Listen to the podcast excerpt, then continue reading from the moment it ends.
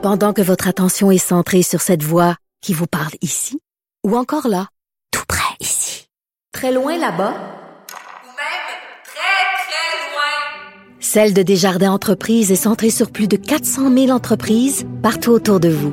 Depuis plus de 120 ans, nos équipes dédiées accompagnent les entrepreneurs d'ici à chaque étape pour qu'ils puissent rester centrés sur ce qui compte, la croissance de leur entreprise.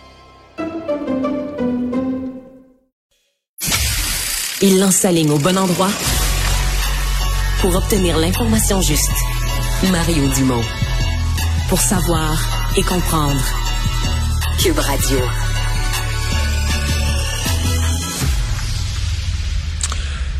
Sondage léger, on n'en avait pas eu depuis un petit bout euh, sur l'état de la politique au, au Québec. Il euh, n'y a pas euh, d'énormes mouvements. En gros, euh, s'il y avait des élections demain matin, je pense que l'Assemblée nationale ressemblerait passablement à ce qu'on a aujourd'hui. La CAQ qui est restée très en avance. là où il y a un peu plus de mouvement, c'est un mouvement à la baisse pour le Parti conservateur du Québec. Éric Duhem qui perd presque le tiers des appuis qu'il avait à l'élection. Marqué, c'est juste un, un sondage avec une marge d'erreur euh, mais quand même, euh, est-ce que ça l'inquiète? On va lui poser la question tout de suite. Éric Duhem, bonjour. Bonjour. Euh, ça va pas dans la bonne direction, là? Ben écoutez, là, à quatre ans et demi de l'élection, c'est le sondage. Le sondage où on veut piquer, c'est pas celui quatre ans et demi avant, trois ans et demi avant une élection. Là. il faut pas, c'est pas, c'est normal aussi qu'après une campagne électorale, euh, surtout un parti comme le nôtre où euh, il y a eu de la déception parce que vous le savez, hein, malgré le fait qu'on a eu 530 000 votes, on n'a pas eu de députés à l'Assemblée nationale. Euh, je, fais, campagne présentement dans Saint-Henri-Saint-Anne. je peux vous dire que les militants sont, se disent à quoi bon voter, notre vote vaut rien. C'est, ça a envoyé un très, très mauvais signal. Hein. Le, le, fait que M. Legault, en plus, refuse systématiquement de nous accorder quelques privilèges que ce soit, que le parti n'a plus le droit, contrairement à avant l'élection, alors qu'on n'avait même pas eu de vote. Euh, on avait eu 1% des votes à l'élection d'avant, mais parce que j'avais convaincu une femme, Claire Sanson, on avait le droit de faire des conférences de presse, on avait un bureau, on avait toutes sortes de possibilités. Là, on a 530 000 Québécois, puis M. Legault refuse de reconnaître cette légitimité démocratique-là. Euh, c'est sûr que ça envoie un mauvais signal, puis je m'inquiète pour la participation. En fait, le grand perdant là-dedans, ça risque d'être la démocratie bien davantage que le Parti conservateur du Québec. Ouais, mais quand même, je veux dire, il y a, depuis l'élection, le PQ, Québec solidaire ont, gagné un peu d'appui. Euh, avez-vous l'impression que... Ben, j'allais vous poser la question, j'allais vous poser cette question-là. Avez-vous l'impression qu'au-delà de, de l'adhésion ou de la désadhésion à des idées politiques, qu'il y a une question de visibilité? Ben, c'est clair. Je veux dire, prenez le pourcentage. Déjà qu'on ait 9% des intentions de vote, là, regardez le pourcentage de visibilité qu'on a eu depuis le 3 octobre dernier. Vous allez voir que c'est beaucoup plus petit que ça. Là. Euh, ouais, mais là, dit comme ça, euh, c'est comme si. C'est quasiment comme si on disait que vos adversaires ont gagné leur pari en vous tassant à l'Assemblée nationale du décor. Ben non, c'est non. On va continuer à se battre. Là. On est fait fort, puis on va continuer à, faire avancer le débat d'idées. Puis il y a toujours aussi une petite lune de miel au lendemain de l'élection. Puis c'est normal envers le gouvernement. Euh, mais on a l'intention de continuer à faire valoir nos idées. Euh, on le fait à tous les jours. Puis je, je, je, prépare le congrès qui va avoir lieu de nos membres euh, à l'automne prochain. ça va être un moment important dans la vie démocratique du Parti conservateur du Québec. on va justement mettre de l'avant certaines idées mmh. fortes du parti qui ont plus en campagne électorale. Donc, c'est la politique, c'est un, c'est un, c'est long quatre ans. Vous le savez mmh. mieux que moi, là, quatre ans en politique, c'est énorme. Mmh.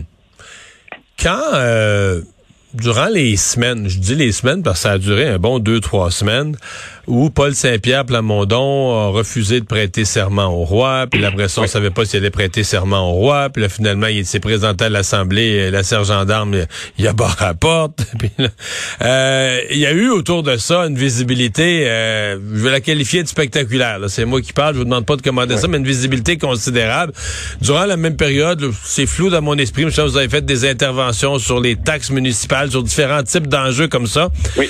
Euh, avez-vous l'impression qu'il y a des qu'il y a des sortes d'enjeux euh, où c'est plus difficile d'attirer l'attention? Avez-vous l'impression, dans le fond, que les, les médias sont toujours sur les priorités de monsieur, madame, tout le monde?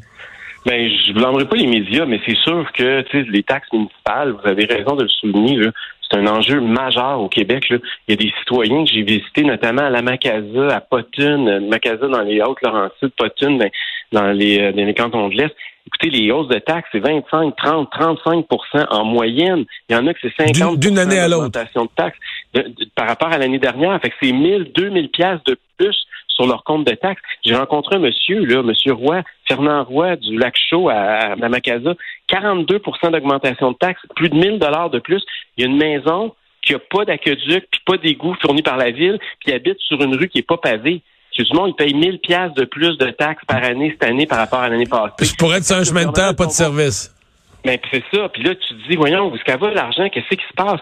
Et euh, c'est pour ça qu'on est intervenu. On a demandé que le gouvernement du Québec, en cette période difficile pour les familles québécoises, plafonne les hausses possibles de taxes municipales à l'inflation pour pas que les, les, citoyens soient pris en otage. Ça n'a pas de bon sens, des 30 Mais j'ai pas fait la mesure scientifique des secondes de, temps d'antenne ou des, des centimètres dans le journal, mais à l'œil, je dirais que vous avez eu moins de visibilité avec cette histoire-là que Paul Saint-Pierre Plamondon avec son histoire de serment. Je sais pas si on a eu 1% de la visibilité, mais euh, c'est il y, a, des gens pour qui c'est très important quand tu reçois une hausse de taxe de 1000 ou de 1500 pièces.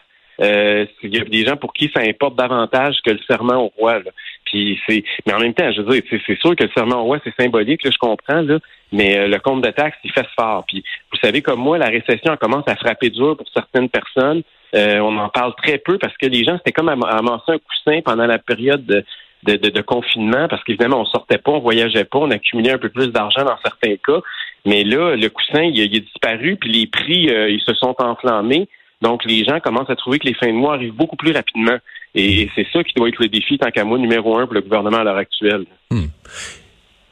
Euh, avez-vous le sentiment qu'en baissant les impôts dans le prochain budget, euh, le gouvernement pourrait viser carrément voler votre vote? Ben, écoutez, ils l'ont fait en campagne électorale. Rappelez-vous, ils sont sortis quelques semaines après qu'on ait annoncé des baisses d'impôts très importantes.